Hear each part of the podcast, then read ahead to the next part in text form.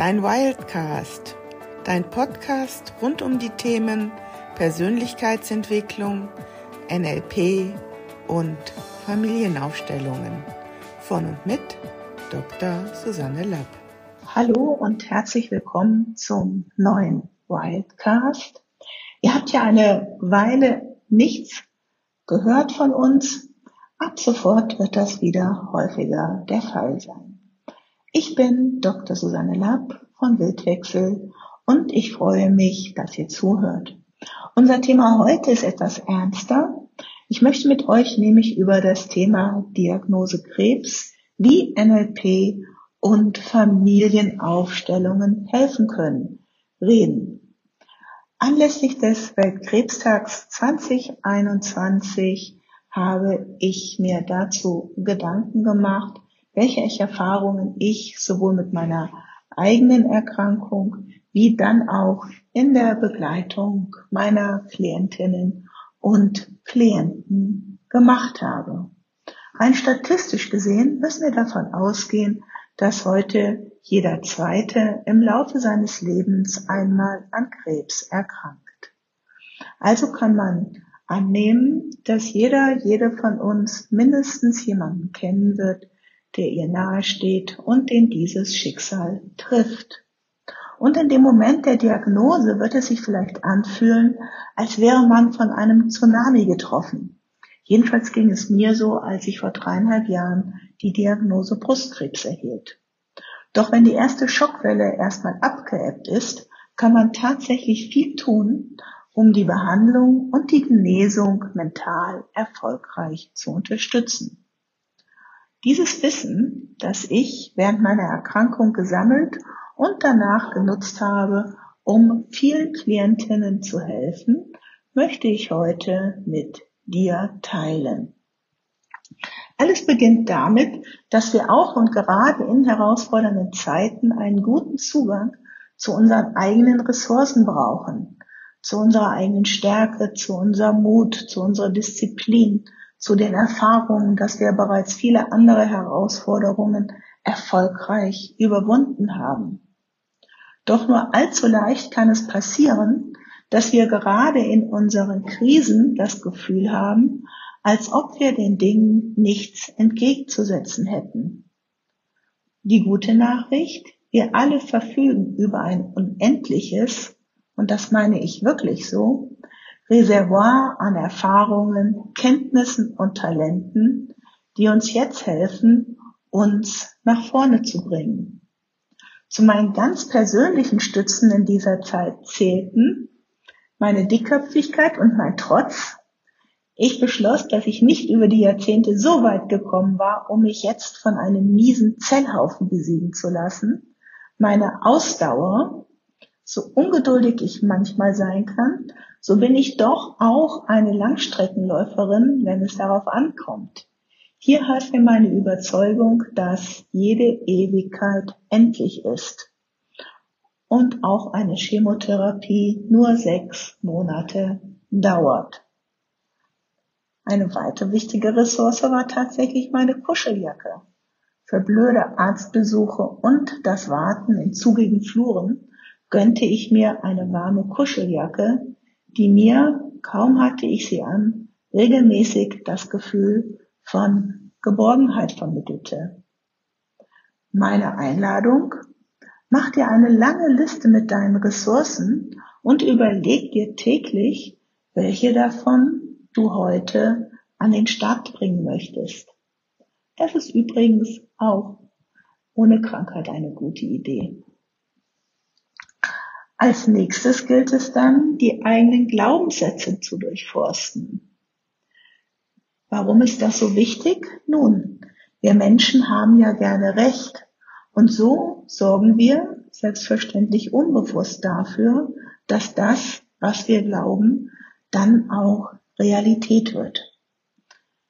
Zumindest vergrößert das die Wahrscheinlichkeit. Wenn wir also davon überzeugt sind, dass wir sowieso nicht wieder gesund werden, erhöht das die Wahrscheinlichkeit, dass das so ausgeht. Wenn wir umgekehrt davon überzeugt werden, dass wir wieder gesund werden, erhöht das die Wahrscheinlichkeit unserer Genesung.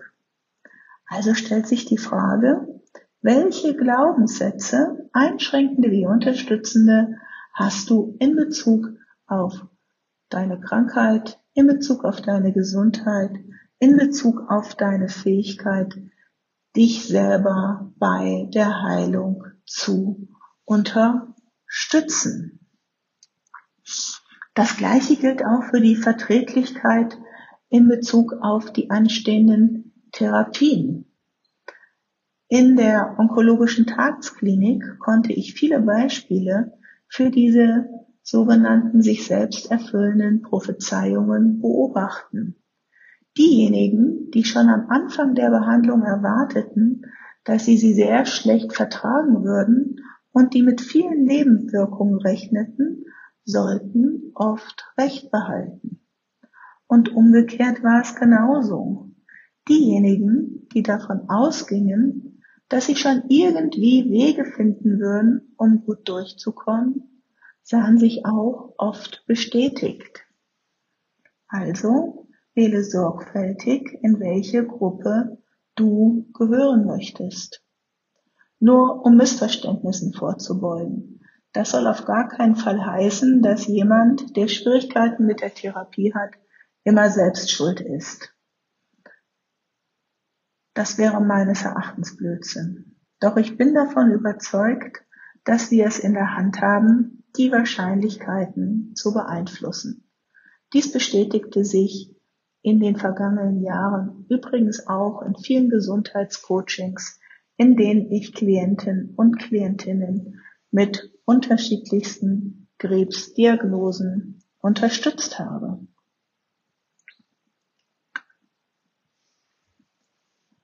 Eine wirklich wirksame Technik, etwas, das sich im nächsten Schritt immer lohnt zu tun, ist es, die systemischen Verstrickungen anzuschauen. Denn häufig sind Erkrankungen eben auch Ausdruck von systemischen Verstrickungen. Was sind nun systemische Verstrickungen? Nun, grundsätzlich versucht ein System, ein Familiensystem, einen Ausgleich von Schuld und Sühne herzustellen. Dabei umfasst ein Familiensystem meiner Erfahrung nach rund sieben Generationen. Da es hier hauptsächlich um die direkte Linie der Nachfolge geht, reden wir von circa 256 Sippenmitgliedern.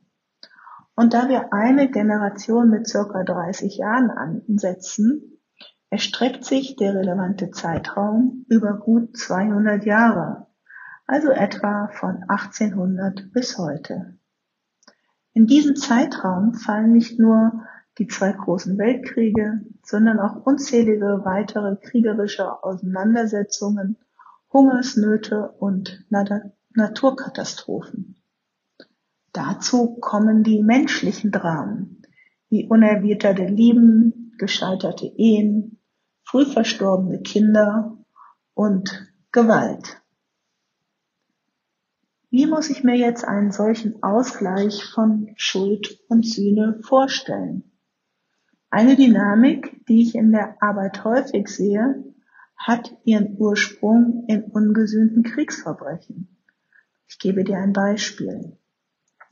Nehmen wir an, der Großvater war an der Deportation von Menschen in Konzentrationslager beteiligt. Männer, Frauen, Kinder. Und er hat sich widerrechtlich an deren Besitz bereichert. Für diese Kriegsverbrechen hat er jedoch nie gesühnt. Dann ist es wahrscheinlich, dass ein Nachfahre stellvertretend für die Verbrechen dieses Großvaters sühnt. Und Sühne meint in diesem Sinne, dass er auf eigene Lebenschancen verzichtet, auf Glück, auf Erfolg oder eben auf Gesundheit. Dann ist es für die Genesung oft unglaublich hilfreich, wenn diese Vergehen der Vorfahren ans Licht kommen. Die Verantwortung kann dann im Rahmen einer Aufstellung dorthin zurückgegeben werden, wo sie hingehört, eben zu dem, der die Verbrechen verübt hat. so muss kein Nachfahr sie mehr schultern. Des Weiteren ist es wichtig, das Leid der Opfer bewusst anzuerkennen.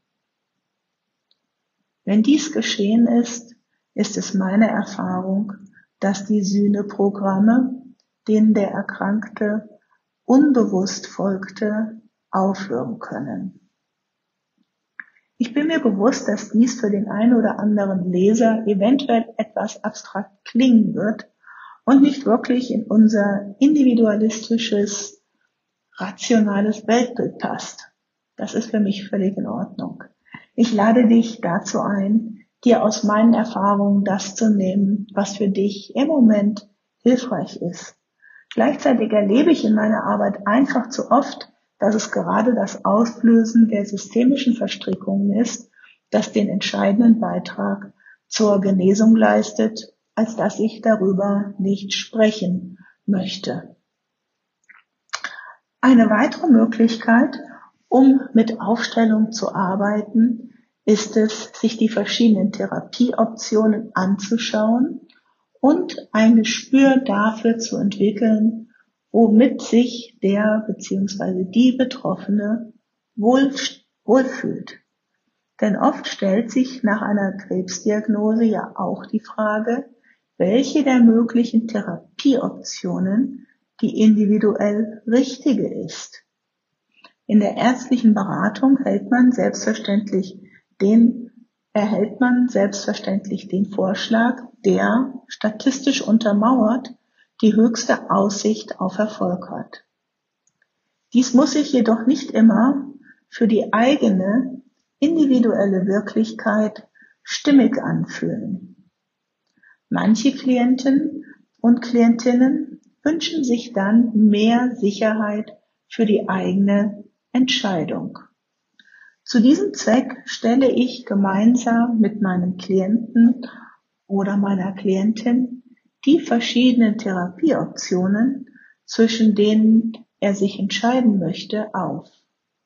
Wenn wir uns dann abwechselnd in die ausgelegten Bodenanker stellen, ist der Klient eingeladen, sich ein eigenes Gefühl, ein eigenes Bild davon zu machen, wie sich die jeweilige Option für ihn anfühlt. Und meine Erfahrung ist es, dass dann meist innerhalb kürzester Zeit für den Klienten Klarheit darüber entsteht, wie er seine Therapie weiter gestalten möge.